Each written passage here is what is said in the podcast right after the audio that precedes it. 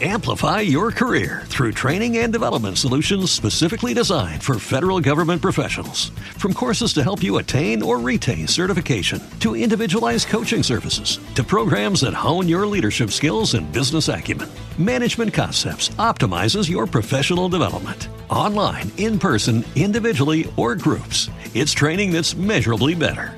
Learn more at managementconcepts.com. That's managementconcepts.com. Los cuentos de la Casa de la Bruja, tu podcast semanal de relatos de misterio, ciencia ficción y terror. Cada viernes al caer la noche, un nuevo relato. Si te gusta nuestro contenido, suscríbete. Y si te encanta, hazte fan desde el botón azul Apoyar y accede a todo el contenido extra. Y ahora, disfruta de este programa.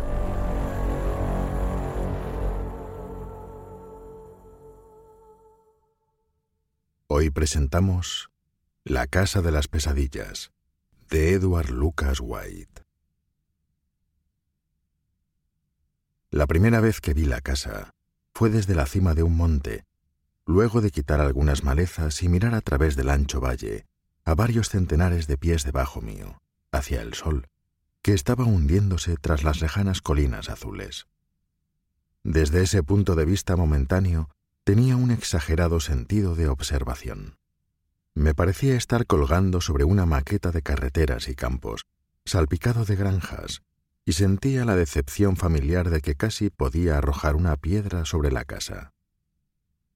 Lo que atrajo mi vista fue el pequeño camino enfrente de la misma, entre la masa de verdes árboles y el huerto de la casa. Era perfectamente derecho y estaba bordeado por una constante hilera de árboles, a través de la cual distinguí un sendero color ceniza y un bajo muro de piedra. Notoriamente, entre el huerto y dos de los árboles, había un objeto blanco que parecía ser una piedra alta, un espigón vertical de caliza de los varios que los campos de la región están regados. Vi con mucha claridad este camino y me dio una placentera expectación. Había estado viajando fatigosamente por el bosque de aquellas colinas semimontañosas. No había visto ni una granja, solamente chozas destartaladas a lo largo de la carretera, a través de más de veinte millas de obstáculos e impedimentos. Ahora, cuando no me restaba mucho trecho para llegar a mi destino, veía a corta distancia un buen lugar donde reposar.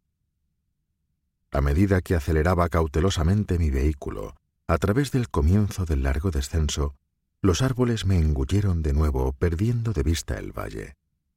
Me sumergí en una hondonada, y cuando subí de nuevo, en la cresta de la siguiente elevación, volví a ver la casa más cerca que antes. La piedra elevada atrajo mi atención con cierta sorpresa. ¿No había visto que estaba frente a la casa, cerca del huerto? Evidentemente estaba a la izquierda del camino que conducía a la casa. Mi autocuestionamiento duró hasta que crucé la cresta. Luego vi nuevamente truncada mi perspectiva, pero pronto me puse a mirar para adelante una vez, en la próxima chance de ver el mismo panorama. Al final de la segunda colina solamente se veía de refilón parte del camino, y no podía estar seguro pero en un principio la piedra elevada parecía estar a la derecha del camino. Llegué a la cima de la tercera y última colina y volví a mirar para abajo, viendo el camino bajo los enormes árboles, casi como si estuviera viendo a través de un tubo. Había una línea de blancura que creí identificar como la piedra alta. Estaba sobre la derecha. Me zambullí en la última de las hondonadas. Mientras remontaba la más lejana cuesta, mantuve mi vista en la cima del camino, delante mío. Cuando mi línea visual traspuso la elevación, pude ver la piedra elevada a mi derecha, entre los numerosos arces. Me detuve a un costado del camino e inspeccioné mis neumáticos, luego tiré de la palanca. A medida que avanzaba, miraba para adelante. Veía la piedra ahora a la izquierda del camino. Estaba realmente asombrado y hasta atemorizado, y me decidí a acercarme lo suficiente a la piedra para comprobar a ciencia cierta si estaba a la derecha o a la izquierda, o si no, en el medio del camino. En mi atolondramiento puse la velocidad máxima. La máquina dio un brinco y perdí el control. Di un giro a la izquierda, pero fue inútil y choqué contra un gran arce. Cuando volví en mí, estaba caído de espaldas en una zanja. Los últimos rayos de sol enviaban fustes de luz verde dorada a través de las ramas de los arces. Mi primer pensamiento fue de una rara mezcla de admiración a las bellezas de la naturaleza y de desaprobación por mi propia conducta, por ir de excursión sin acompañante, algo que he lamentado más de una vez. Luego se me aclaró la mente y me senté. Me sentía mareado, y no estaba sangrando ni tenía huesos rotos. Aunque estaba muy sacudido, no había sufrido magulladuras serias. Entonces vi al muchacho. Estaba parado al final del camino color ceniza, cerca del zanjón. Era robusto y macizo. Estaba descalzo y tenía los pantalones arremangados a la altura de las rodillas. Vestía una camisa color nogal abierta en el pecho y no tenía ni capa ni sombrero. Su rostro rezumaba pecas y tenía un horroroso labio leporino. Intenté levantarme y procedí a examinar el destrozo. No había habido explosión ni fuego, pero mi máquina estaba convertida en ruinas. Todo lo que vi estaba hecho pedazos.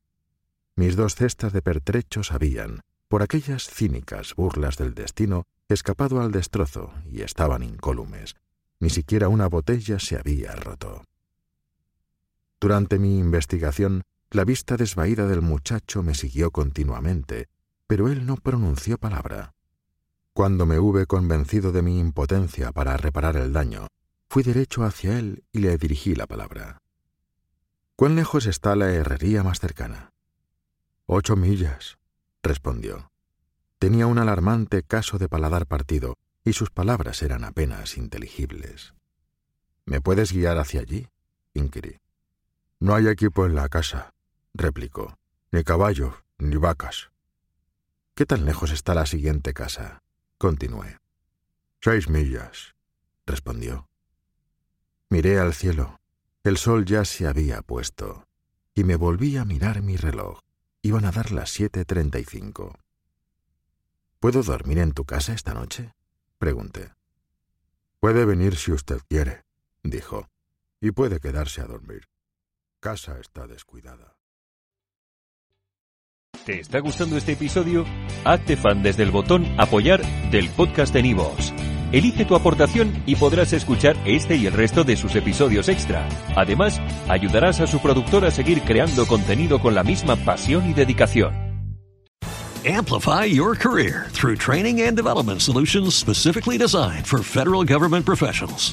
From courses to help you attain or retain certification, to individualized coaching services, to programs that hone your leadership skills and business acumen, Management Concepts optimizes your professional development. Online, in person, individually, or groups, it's training that's measurably better. Learn more at managementconcepts.com. That's managementconcepts.com.